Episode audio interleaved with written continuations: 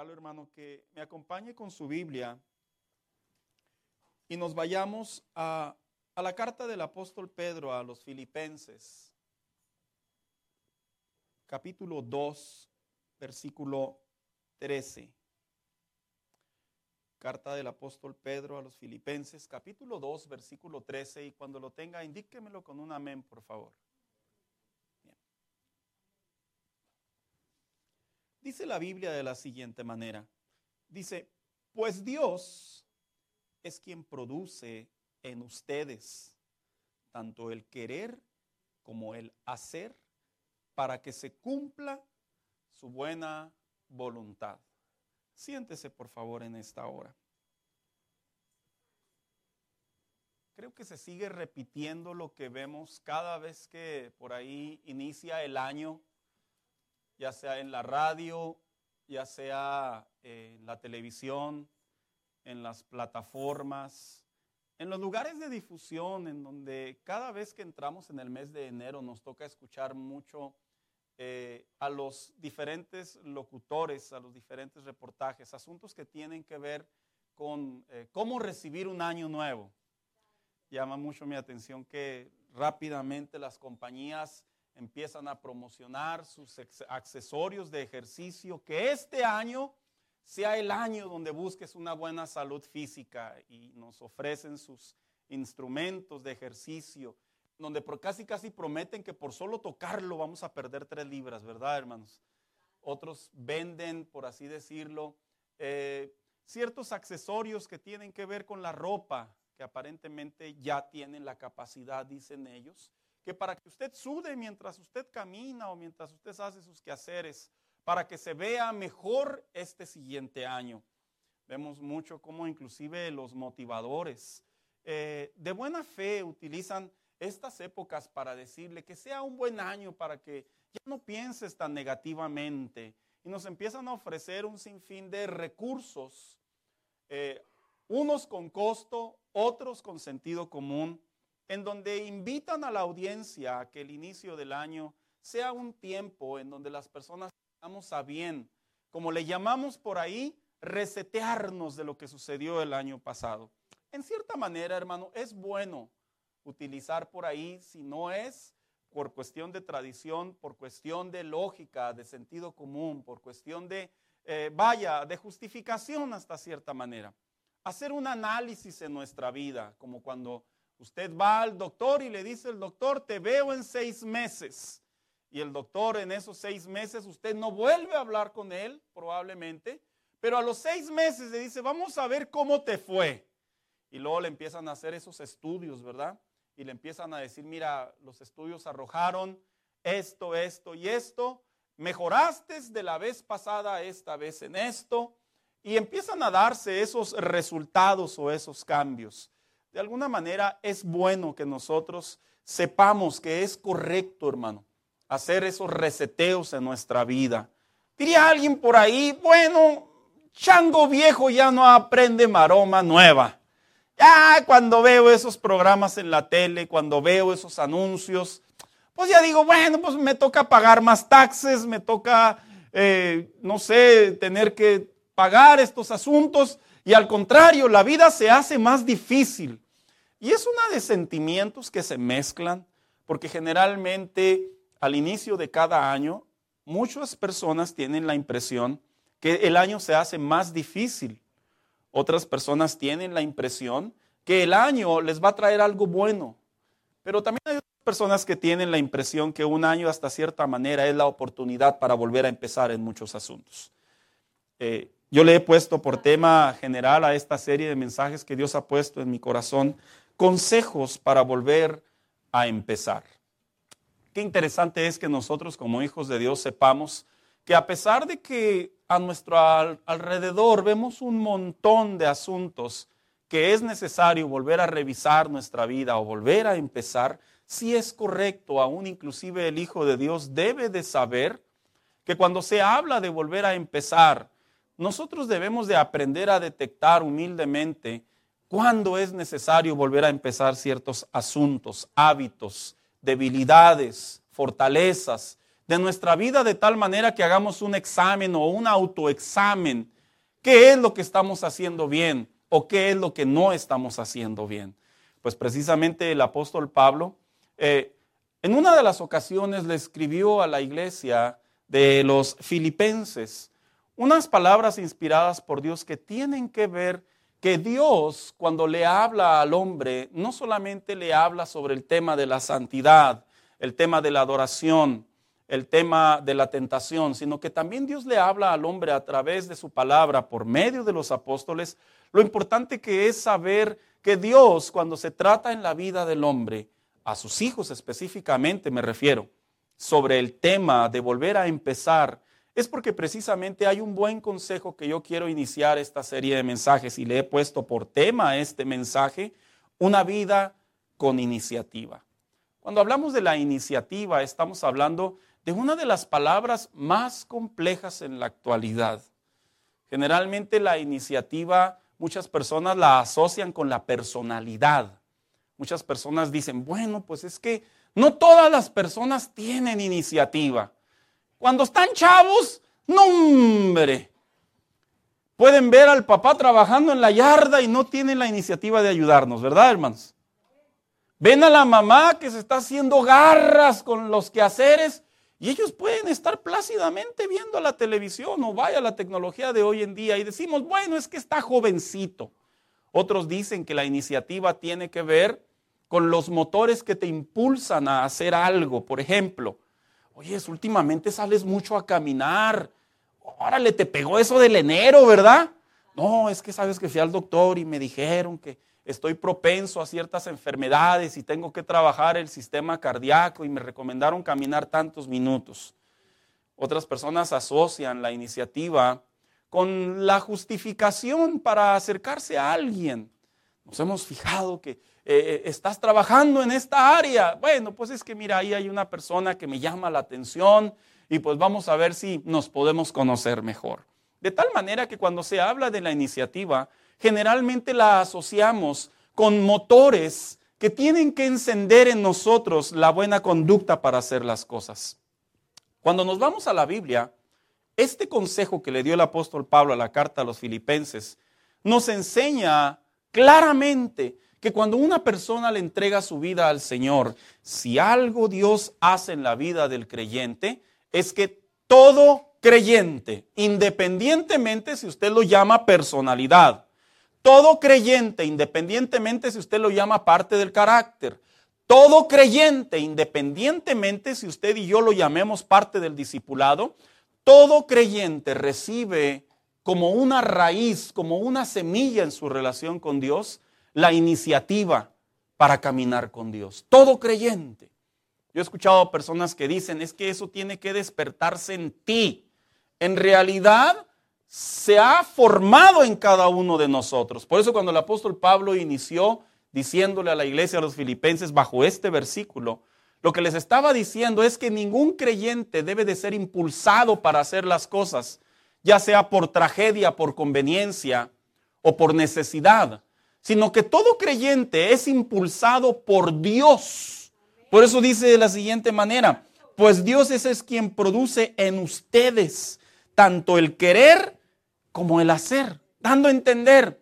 Cuando vienes a Cristo, el Espíritu Santo en ti despierta un control, un motor, que de ahora en adelante tu vida va a ser llevada a la voluntad y a la buena voluntad de Dios. Y sabe, cuando hablamos de la iniciativa en definición, la iniciativa significa aquello a lo que se le da principio a algo.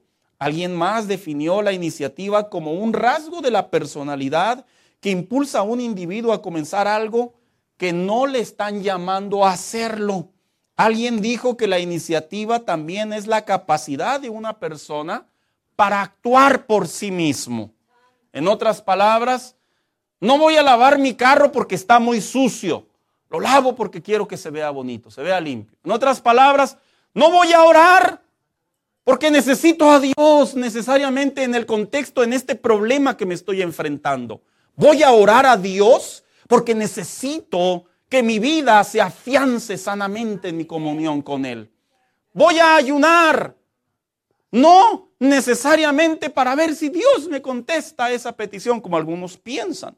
Voy a ayunar porque el ayuno es parte de mi crecimiento, de la fortaleza de mi vida en Dios. Y sabe, cuando se habla de la iniciativa como un consejo, el deseo de mi corazón a través del propósito de este mensaje en particular, hermano, es que este año consideremos la iniciativa de nuestro caminar con Dios como un pilar en nuestra relación con Dios. Usted debe de saber que cuando se habla de la iniciativa, no se está hablando de la cultura.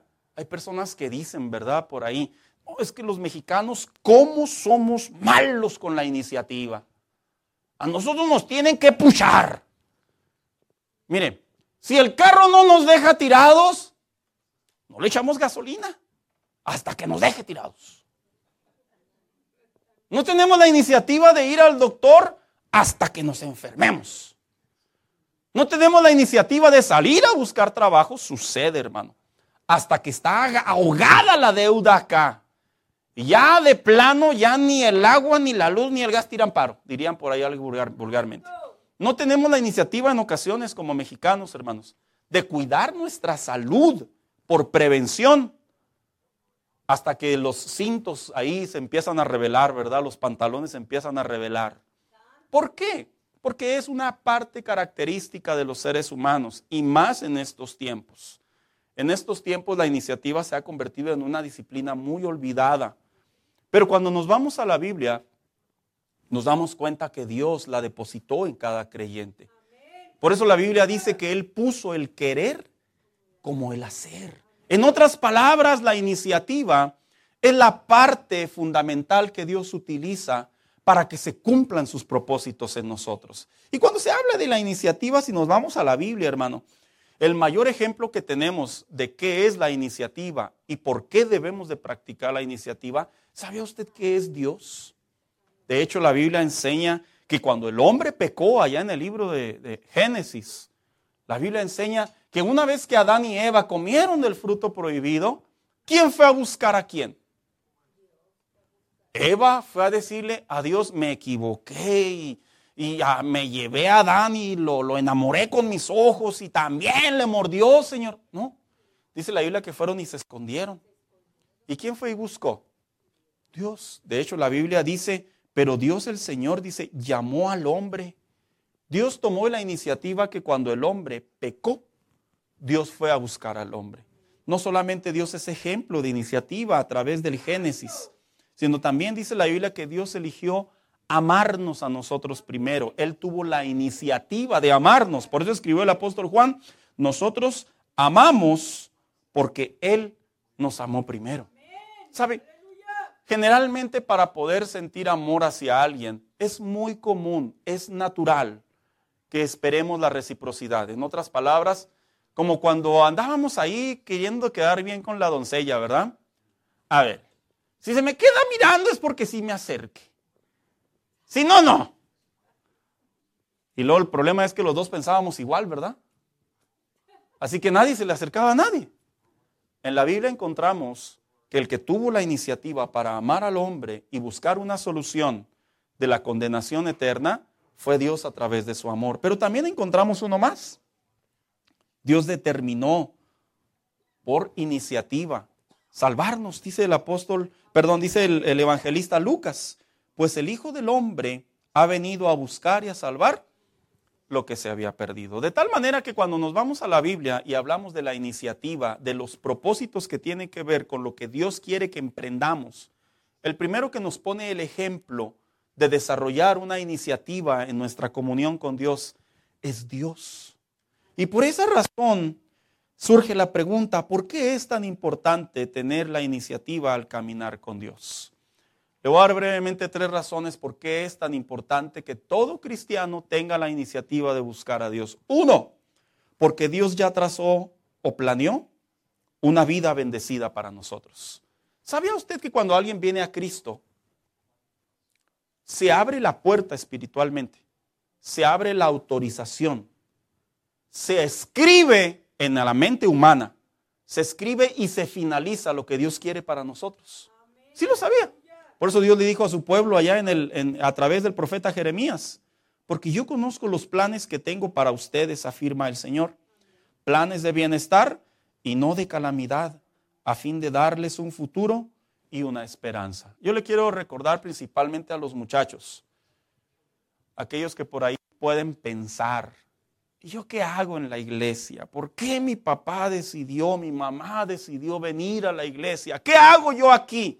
Te voy a decir por qué. Porque cuando Dios salvó, perdonó y restauró la vida de nosotros los padres, lo hizo con la finalidad no solamente de dirigirnos a una relación con Dios, sino que a la misma vez tú obtuviste la bendición de que Dios a través de las oraciones y del compromiso y de la comunión que nosotros como padres tenemos delante de Dios, tú puedas alcanzar las promesas que Dios le ha dado a tus padres. Sin embargo, te tengo que recordar que para que eso suceda a tu corta edad, tú debes de elegir buscar a Dios y caminar con Dios por iniciativa. Por eso es que cuando vemos cómo Jehová le dice a su pueblo, esto es lo que yo tengo para ustedes, cuando nosotros nos entregamos a Cristo, se abre la llave, la puerta. Y cada uno de nosotros, hermanos, mire, voy a usar mi imaginación a manera de ejemplo.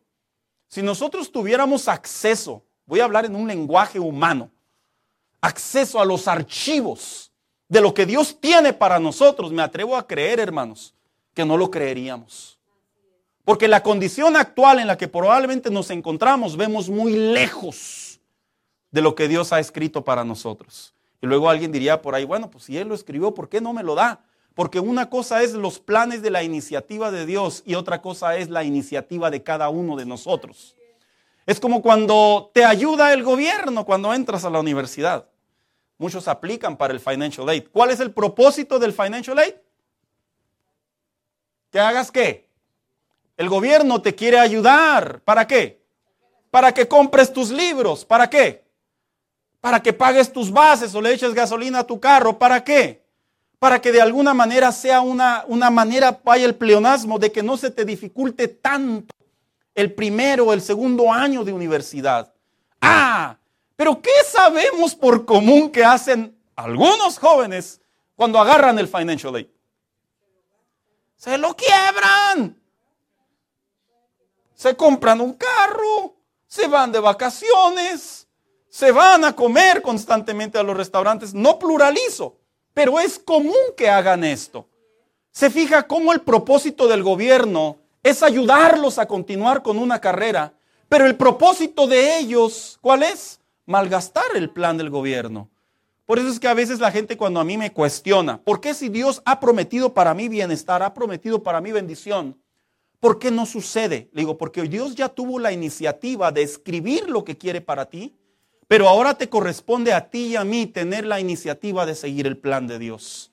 Es por eso que es tan importante que un cristiano, que un creyente, sepa que la iniciativa debe de ser parte de nuestra comunión con Dios. Dos, porque la iniciativa es un distintivo del Hijo de Dios. ¿Sabía usted que la iniciativa va, va ligada de la mano de la sabiduría? Escribió el proverbista capítulo 2, versículo 10 y 11. Cuando la sabiduría entre a tu corazón, fíjese lo que dice. Aquí cuando está hablando en el Antiguo Testamento, pero en realidad aplica a la iglesia cuando el Espíritu Santo entre a tu corazón, dice. y el conocimiento sea agradable a tu alma, la palabra de Dios entre en ti, dice, te guardará la sana iniciativa y te preservará el entendimiento, te librará del mal camino de los hombres que hablan perversidades. En otras palabras, dice el proverbista, aplicándolo a la iglesia de hoy.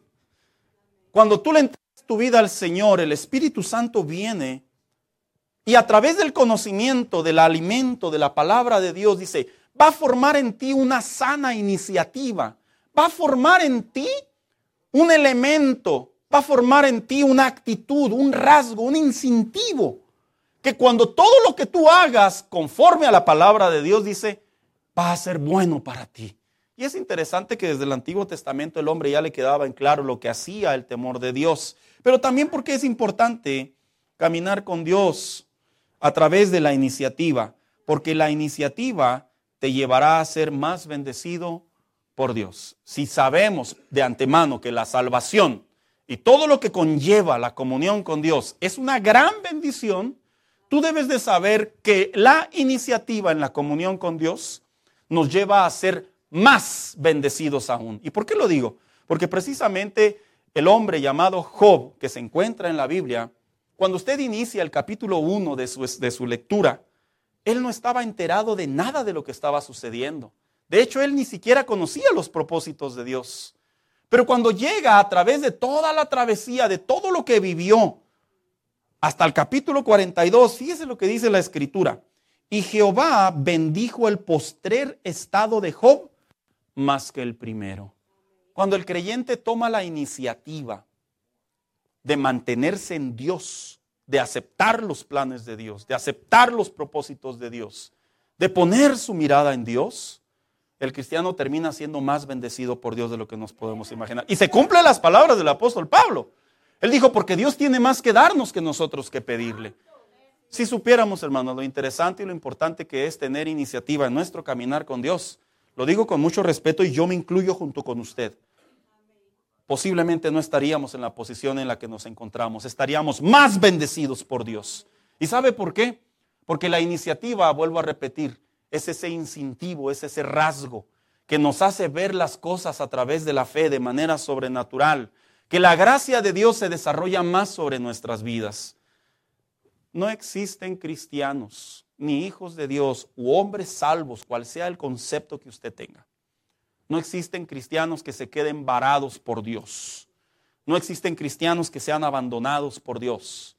No existen cristianos que Dios les cambie sus planes, porque para empezar los planes ya están escritos y establecidos.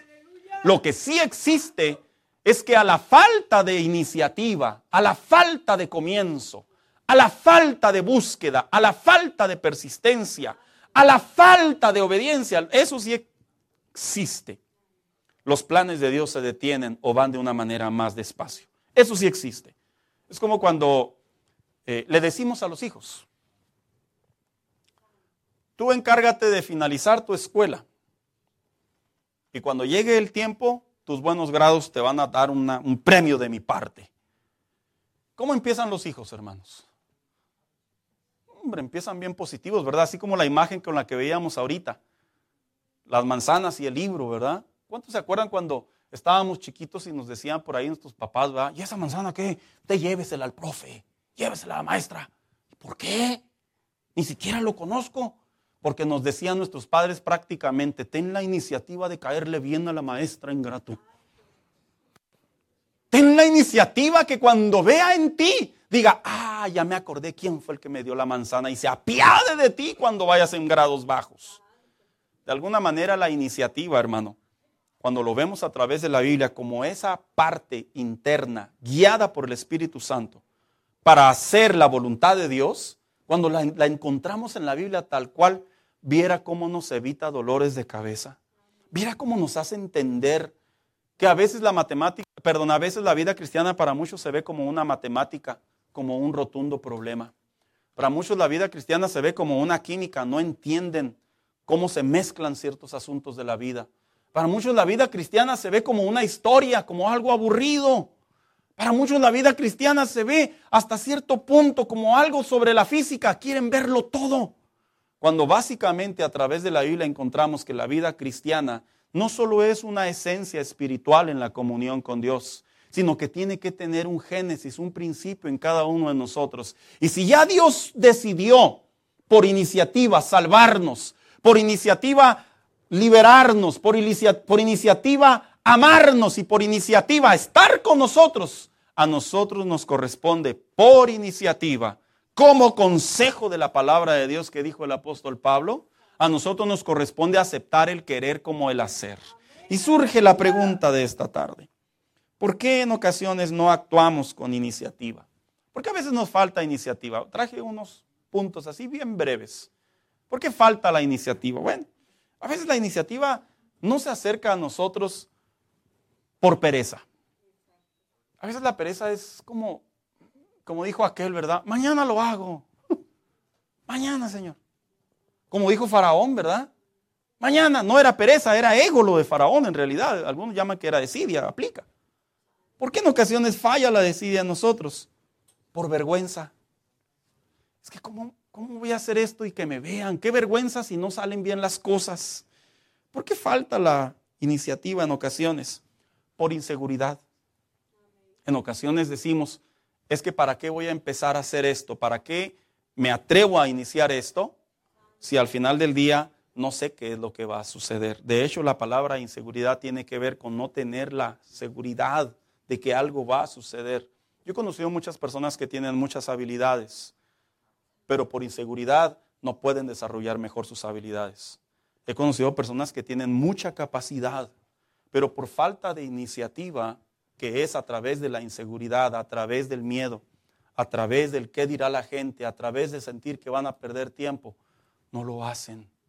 Y es interesante cómo en la Biblia encontramos cómo Dios nos invita, nos llama, nos enseña que todo cristiano ha sido instruido por Dios para que a través del Espíritu Santo, el querer como el hacer para cumplir la voluntad de Dios, Dios ya tomó la iniciativa de qué hacer con nosotros. Tú no estás aquí o yo no estoy aquí, hermano. Porque probablemente diría alguien, ¿verdad? Bueno, pues es que hay que ir a la iglesia porque ya está establecido que hay que ir a la iglesia. No, Dios puso a nosotros el querer como el hacer. Porque sabe que el estar aquí nos va a bendecir. Y a nosotros nos corresponde tener la iniciativa de abrir nuestro corazón de despertar nuestra conciencia y recibir lo que Dios tiene para nosotros. Hay un dicho vulgar que dice, el que no habla, el que no recibe es ¿por qué? El que no habla es porque Dios no lo oye. Dando a entender que si no tenemos la iniciativa de iniciar las cosas, nunca vamos a ver nada. Y cuando surge la pregunta nuevamente, ¿por qué debemos de tener iniciativa? Porque a través de la Biblia encontramos que la iniciativa no solo es un elemento que Dios depositó en nosotros, no solo es esa motivación del Espíritu Santo para que se hagan las cosas que Dios tiene para nosotros, sino que debemos de considerar la iniciativa precisamente para ciertas áreas de nuestra vida. Uno, debemos demostrar iniciativa para poder resolver problemas. Los cristianos generalmente tenemos problemas. Eso es un hecho. Muchos problemas. ¿Tanto así, pastor? Sí. Mire, unos tienen problemas con su carro, otros tienen problemas con su salud, otros tienen problemas con su carácter, otros tenemos problemas y la lista es larga. Pero una de las cosas que debemos de aprender a través de nuestra comunión con Dios es que Dios nos da la iniciativa para poder resolver problemas. Y para ello quiero traer a la memoria precisamente el libro de los jueces capítulo 4. Dice la escritura que había un hombre que a la muerte de otro hombre, otro juez que Dios había levantado, dice la escritura que había tomado al pueblo de Israel y por 20 años este enemigo dice que los estaba abusando de ellos prácticamente, los tenía debajo del pie. Y dice que había una profetisa que se llamaba Débora. ¿Por qué situó a Débora? Porque Débora como profetisa, ella servía como juez. Y cuando me refiero como juez, me refiero que no era guerrera, no era caudillo, no era mujer de batalla. Pero dice la Biblia que Dios le habló a Débora y que le dijo a Débora, ve y trae a aquel hombre, a ese hombre de Dios llamado Barak. Y dice la Biblia que ella manda llamar a Barak. Si Dios no hubiera hablado a Débora y Débora por iniciativa no hubiera llamado a Barak, quién sabe cuántos años más se hubieran sumado sobre el cautiverio de los pueblos de Dios. Observemos cómo una mujer que no iba a meter las manos en la batalla, que no iba a intervenir físicamente, que no iba a ser parte de la guerra, pero tomó la iniciativa de resolver un problema llamando a Barak. Fue clave para que el pueblo de Dios volviera a ser libre. ¿Sabías tú que Dios nos da la capacidad para resolver los problemas, hermano? Dios nos da la capacidad. Otra cosa es que nosotros no tengamos la iniciativa. Otra cosa es que nosotros no pongamos nuestra confianza en Dios como punto principal. Pero cuando un cristiano se enfrenta a un problema, ya sea por la calidad de que, que, el enemigo nos está atacando, ya sea por calidad de un mundo corrupto en el que vivimos, o ya sea porque en nuestro interior está el problema, usted debe saber que Dios nos da la iniciativa para resolver problemas. Dios te da la capacidad, porque precisamente la iniciativa es ese ingrediente que ocupa la fe para que Dios actúe. Hermano, ¿qué problemas tienes actualmente? Que tú dirías, este es un problema y no sé cómo solucionarlo. Este es un problema y no sé cómo lo voy a ver en las próximas semanas, no sé cómo lo voy a interpretar en los próximos meses. Yo te voy a decir una cosa, hermano. Muchas de las veces los problemas se pueden solucionar simplemente con una llamada. Se pueden solucionar con un perdón. Se pueden solucionar con una actitud. Se pueden solucionar con un arrepentimiento. Se pueden solucionar con un acto de fe se pueden solucionar con adorar a Dios, se pueden solucionar con alabar a Dios, se pueden solucionar con caminar sobre las aguas. ¿Por qué? Porque los problemas que nosotros enfrentamos en el día a día están ahí, no están ahí para derribarnos, no están ahí para humillarnos, no están ahí para alejarnos de Dios, están ahí para que nuestra iniciativa de parte de Dios, porque Él pone el querer como el hacer, podamos encontrar la solución a nuestros problemas. Yo entiendo que hay problemas que son a largo plazo. Yo entiendo que queremos que los problemas se solucionen para ayer. Yo entiendo que queremos que los problemas inclusive hasta desaparezcan. Pero la realidad es que necesitamos la iniciativa para comenzar a caminar en la comunión con Dios y veremos la mano de Dios. Y algunas veces experimentaremos milagros y el problema se irá, el problema desaparecerá y el problema ya no estará ahí. Mira cuántas veces no hemos experimentado algunos de nosotros que por el hecho de caer de rodillas y hablar con Dios muy seriamente, las cosas han cambiado, las cosas han mejorado.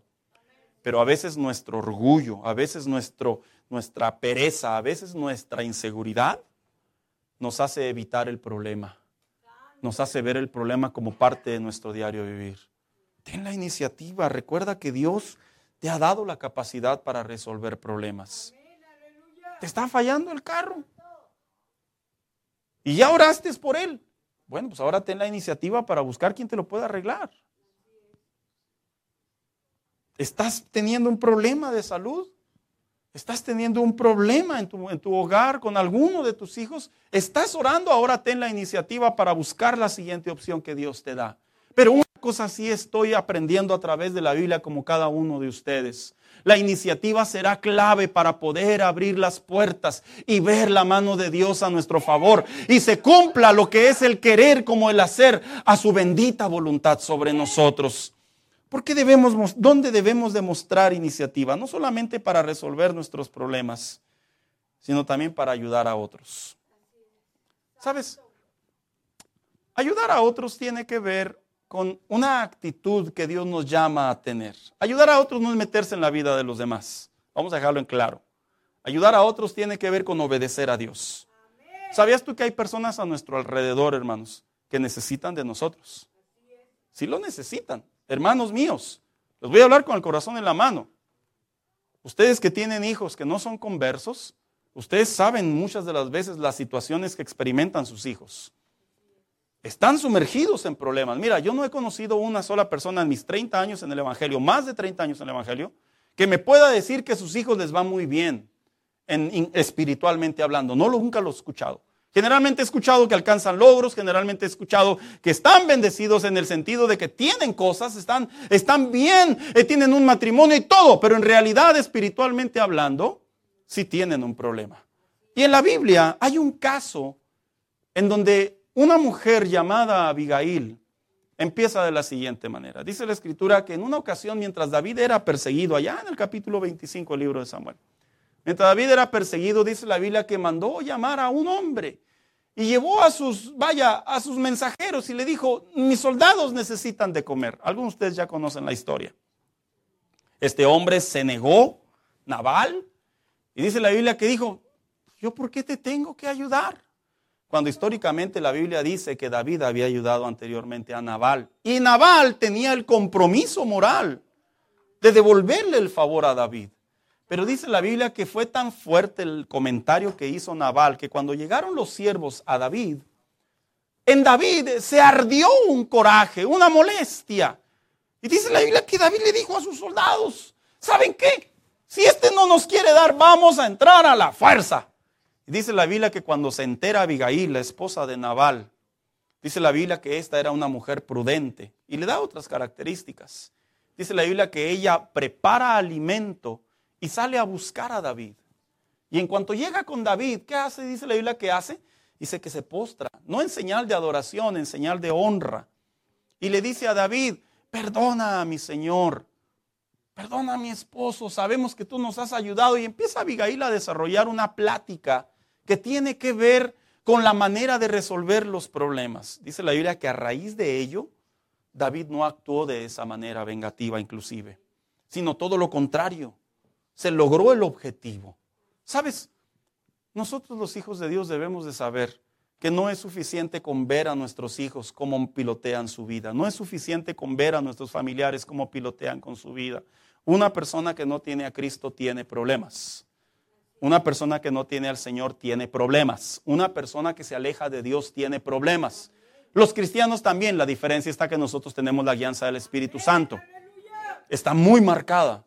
Pero la realidad es que nosotros como hijos de Dios debemos de saber que tenemos el deber y la iniciativa de ir a Dios y utilizar nuestros recursos espirituales, los valores bíblicos, para saber cómo ayudar a aquellos que están padeciendo problemas. Ejemplo, si ya practicaste la oración, si estás intercediendo a favor de ellos, pues date cuenta que tienes que tener la iniciativa de continuar con el siguiente nivel. ¿Cuál es el siguiente nivel? Probablemente mirarlo a los ojos y decirle, te tengo que recordar que oro por ti, te tengo que recordar que tienes que volver a Dios, te tengo que recordar que Cristo te ama, te tengo que recordar que te restaure. ¿Sabes por qué? Porque a veces es obvio, hermano. Mira, cuando mi hermano mayor se apartó del Señor, mi padre todavía estaba en vida. Mi hermano mayor, a, esa edad, 17 años, yo todavía recuerdo, le empezó a pedir permiso a mi papá para irse al bailongo. Le empezó a pedir permiso a mi papá para irse con sus amigos. Y yo creo que era entendible que mi papá no lo podía retener. Creo que eso es algo entendible. No los puedes obligar. Pero lo que yo sí puedo detectar es cómo mi papá manejó eso. Hoy en mi madurez lo veo, lo entiendo, lo asimilo. Y simplemente le decía, pero no llegues tarde. Simplemente le decía, te voy a estar esperando. Le digo una cosa, lo digo con sumo respeto hacia mi padre. Yo siento que mi padre no tuvo la iniciativa completamente de saber cómo manejar la situación. No lo estoy juzgando, pero yo creo que es común que los padres a veces no vamos al siguiente nivel de cómo poder resolver el problema de nuestros seres queridos. No vamos a entrar en la mente y en el corazón de ellos, pero sí es nuestro deber como padres, como la Biblia dice, estorbarles, entristecerles, hablarles. Usted irá a decir, ¿y usted cómo sabe si usted estaba muy chico, tenía escasos 14, 13 años? Porque obviamente yo vivía en ese hogar. Y yo podía ver cómo mi padre fue víctima, como muchos padres, de que cuando ven que sus hijos se apartan del Señor, solo lo resuelven en la oración. Tú debes de saber que si Abigail se hubiera quedado en su casa y ahí hubiera clamado a Jehová, no hubiera sido suficiente probablemente.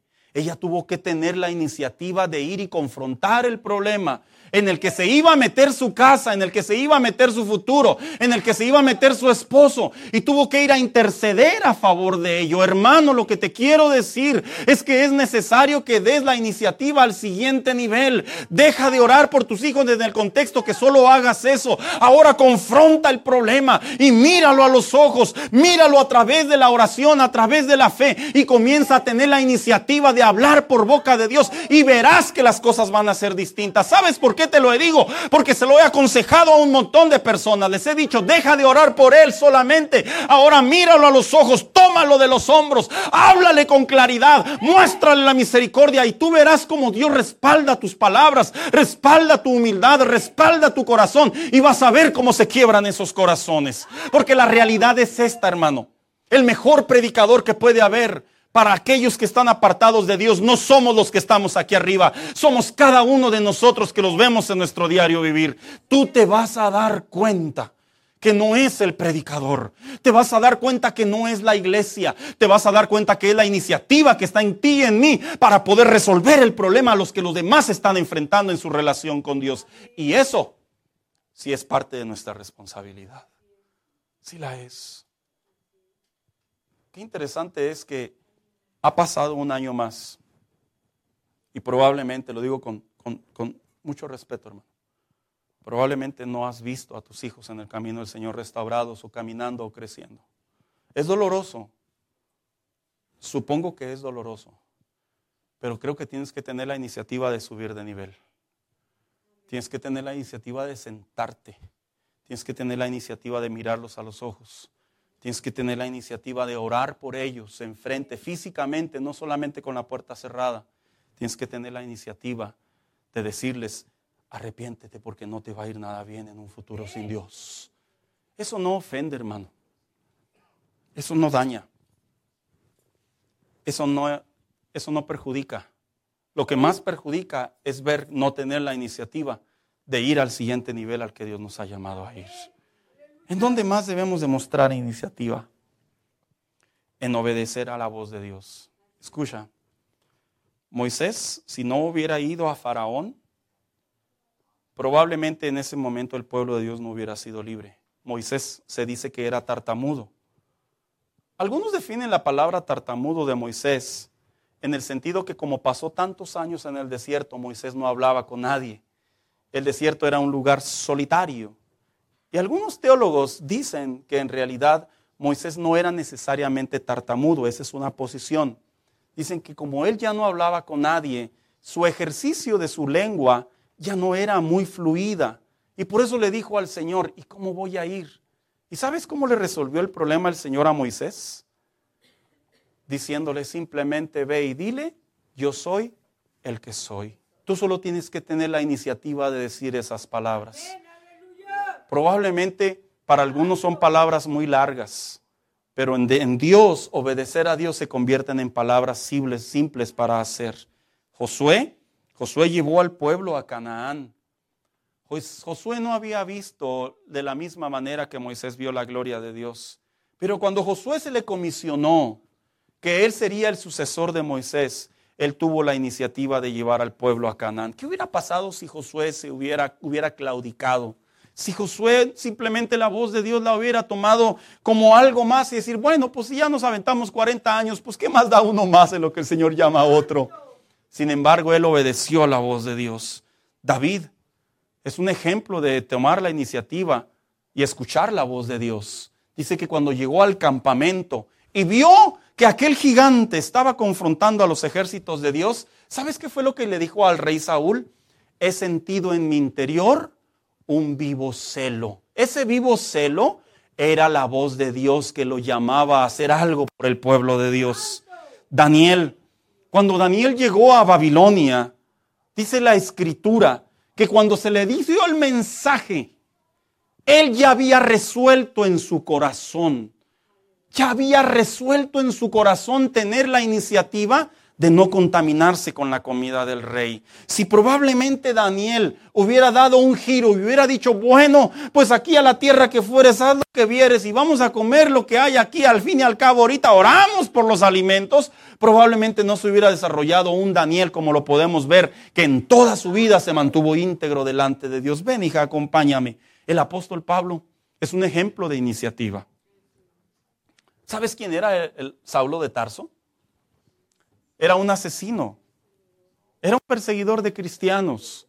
De hecho, los teólogos están de acuerdo en que desde su corta edad este hombre prácticamente dañó el Evangelio mucho desde su corta edad, la edad en donde se tenía mucha fuerza, la edad en donde se tenía mucho valor, la edad en donde se tenía mucha habilidad. Y curiosamente cuando llega el Evangelio a su vida, tiene ese encuentro con el Señor rumbo a Damasco. Y van y oran por él para que le impongan las manos y reciba nuevamente la vista. En la carta, en el libro de los Hechos, hay una parte ahí muy pequeña, pero ahí está, que tiene mucha esencia que dice que cuando él iba a predicar a los lugares a donde él geográficamente había dañado, dice la Biblia que se cuestionaban si este hombre era de verdad o no. Él tuvo que tener la iniciativa de mantenerse a la voz de Dios. Él bien le pudo haber dicho al Señor, aquí déjame Señor. Yo dañé muchos cristianos, aquí me resigno, aquí me aguanto. Pero él tuvo que tener la iniciativa de decirle al Señor, sí voy a hacer lo que tú me pides. Hermano mío, tienes que tener la iniciativa. Tienes que despertar iniciativa. Para orar más, sí. Para obedecer más, sí. Para tener más valor, sí. Para caminar con Dios, sí. ¿Por qué? Porque la iniciativa te llevará a que se cumplan los propósitos de Dios. Vuelvo a repetir las frases que te dije al inicio. Dios ya marcó, ya escribió a dónde nos quiere llevar. Él ya lo dejó establecido. Él sabía que nos íbamos a enfermar, que íbamos a envejecer, que probablemente íbamos a tomar malas decisiones. Él ya lo sabía. Él ya estaba enterado de todo ello. Pero aún a pesar de todo ello, Él ya había trazado bendiciones, ya había trazado propósitos, ya había trazado designios, ya había puesto su providencia sobre nosotros. Y dice, y son buenas para cada uno de nosotros. Si los ponemos en la balanza, comprenderemos que lo que vivimos en la carne al final del día son propósitos para fortalecer nuestra relación con Dios. Si lo ponemos en la balanza al final del día, las malas decisiones vienen a ser parte de nuestro aprendizaje para fortalecer nuestra relación con Dios. Pero ¿cómo nos enteramos de eso? Hasta que tenemos la iniciativa de marcar cambios. Hasta ahí. Mientras tanto, no vemos nada. Es como como cuando en un lugar están dando algo y vemos una línea y decimos, ah, pues, ¿qué estarán dando? ¿No le ha pasado? Para que se haga la línea. Mire, hay muchos que nomás pasamos y decimos, órale, pues están dando algo, yo creo. Pero siempre va a haber uno que tenga iniciativa, que se va a acercar al de enfrente. Oiga, ¿qué es esta fila? ¿Qué? Pues no sé, yo nomás me formé. No, no me conformo. Y luego se acerca más a enfrente. Oiga, ¿y esta fila? No, pues es que dicen, dicen que están dando algo. No se conforma. Y se va y toca la puerta hasta la entrada. Oiga, ¿qué está pasando aquí? Ah, mire, esta fila es porque esto, esto, esto y eso. Yo voy y me formo. Pero ¿sabe hasta cuándo sucede? Hasta que tenemos la iniciativa de llegar a la raíz del asunto. Así le pasa a muchos hijos de Dios en la actualidad. Debido a que no hay una raíz del asunto. No logran ver lo que Dios tiene para ellos. Yo te pregunto, ¿sabes qué es lo que Dios tiene para ti? Es difícil, pastor. Son los designios de Dios, los misterios de Dios. Y teológicamente puedo dar muchas respuestas. Pero una cosa sí te voy a decir. Lo que sí está claro en la Biblia es que cuando tenemos iniciativa en nuestra comunión con Dios, vamos dando pasos firmes hacia donde Dios nos quiere llevar. Eso sí te lo puedo decir. Se va a atravesar el problema, pero eso no te va a detener porque tú ya trazaste una línea. Se va a atravesar algo imprevisto, no va a afectártelo demasiado, porque tú ya tienes una línea definida. Porque tú empezaste. No se pierden libras por ir a caminar un día. Pero sí se pierden libras porque tú y yo decidimos el primer día caminar y de ahí seguir caminando. Ahí sí. Las personas no vienen a Cristo solamente por oración. Las personas también vienen a Cristo cuando las personas tenemos la capacidad de ir y dar el siguiente paso de la iniciativa que nos llama la fe, caminar más hacia Dios. Las cosas, hermano, no van a cambiar porque las pensamos. A mí me llama mucho la atención cuando se acaba el año, usamos una frase muy típica. Les deseo un buen año. Sí lo he escuchado, ¿verdad? Si la vida fuera de deseos, ya todos seríamos ricos. La realidad es que las metas se logran cuando hay una iniciativa.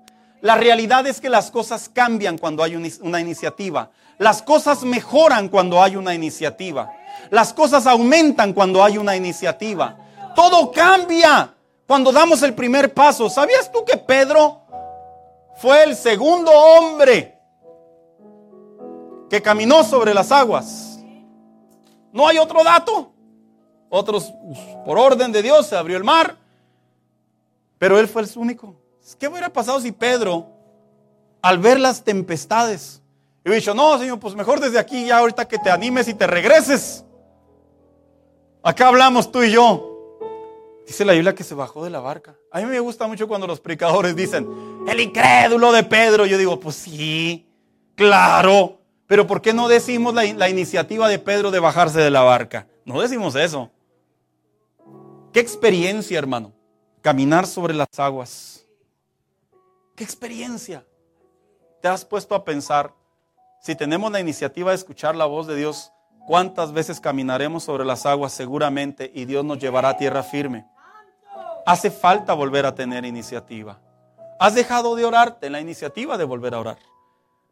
¿Has dejado de compartir la fe? en la iniciativa de volver a compartir la fe. ¿Has dejado de ayunarte en la iniciativa de volver a ayunar?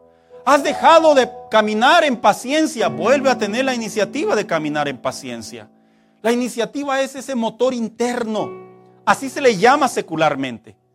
Pero en realidad espiritualmente la iniciativa es el Espíritu Santo en nosotros que nos impulsa. Ve. Es el Espíritu Santo que nos dice, yo voy contigo. Es el Espíritu Santo que nos dice, no temas. Es el Espíritu Santo que nos dice, si lo vas a lograr, solamente bájate de la barca, solamente vuelve a orar, solamente míralo a los ojos, solamente créele a Dios, solamente siembra, solamente camina, solamente obedece. Y la iniciativa será lo que Dios va a honrar para poder continuar en sus propósitos en nosotros. Dijo el apóstol Pablo, Él es el que pone, el que produce el querer como el hacer. En otras palabras, no solo trae la idea, sino también da las fuerzas. Y no solo da las fuerzas, nos da la seguridad de que sí se puede. ¿Qué te está limitando, muchacho? ¿Qué te está limitando, muchacha? ¿Qué te limita, hermano mío? Yo no estoy diciendo que Dios tiene una agenda, una chequera en blanco y te va a lo que tú le pidas. No malinterpretemos, no caigamos en ese error. Yo estoy hablando de las promesas de Dios. Yo estoy hablando de la palabra de Dios, de la garantía de Dios. Yo estoy hablando de la bondad de Dios. Estoy hablando de los designios de Dios. De una cosa sí estoy seguro y he aprendido como algunos de ustedes. Que la providencia de Dios que los propósitos de Dios ya están en mí, están en ti. Y solamente tenemos que tener la iniciativa de hacerlo en el nombre de Jesús. Dijo Pedro, toda la noche no pescamos nada, pero tendremos la iniciativa de aventar las redes en tu nombre. Ya lo intentamos, pero ahora lo haremos en tu nombre. Probablemente tú ya aventaste las redes muchas veces y no has pescado nada o has pescado poco. Ahora péscalas a través de este mensaje, a través de este consejo, de este recordatorio. Y vas a ver, hermano mío, en serio, corto, mediano, largo plazo, vas a ver que Dios no se equivoca Vas a ver que Dios no cambió de parecer. Vas a ver que Dios siempre estuvo de acuerdo en lo que te prometió, en lo que te dijo, en lo que escribió, en lo que habló, en lo que te hizo sentir en oración, en lo que tú sentías en tu corazón que palpitaba con mayor fuerza y decías, eso era para mí. Pues una cosa así te digo, tengamos la iniciativa de hacerlo realidad, de cristalizarlo y vas a ver cómo Dios te mete en el camino. Y por esa iniciativa comienzas a ver la mano del Dios invisible. Póngase de pie en esta tarde.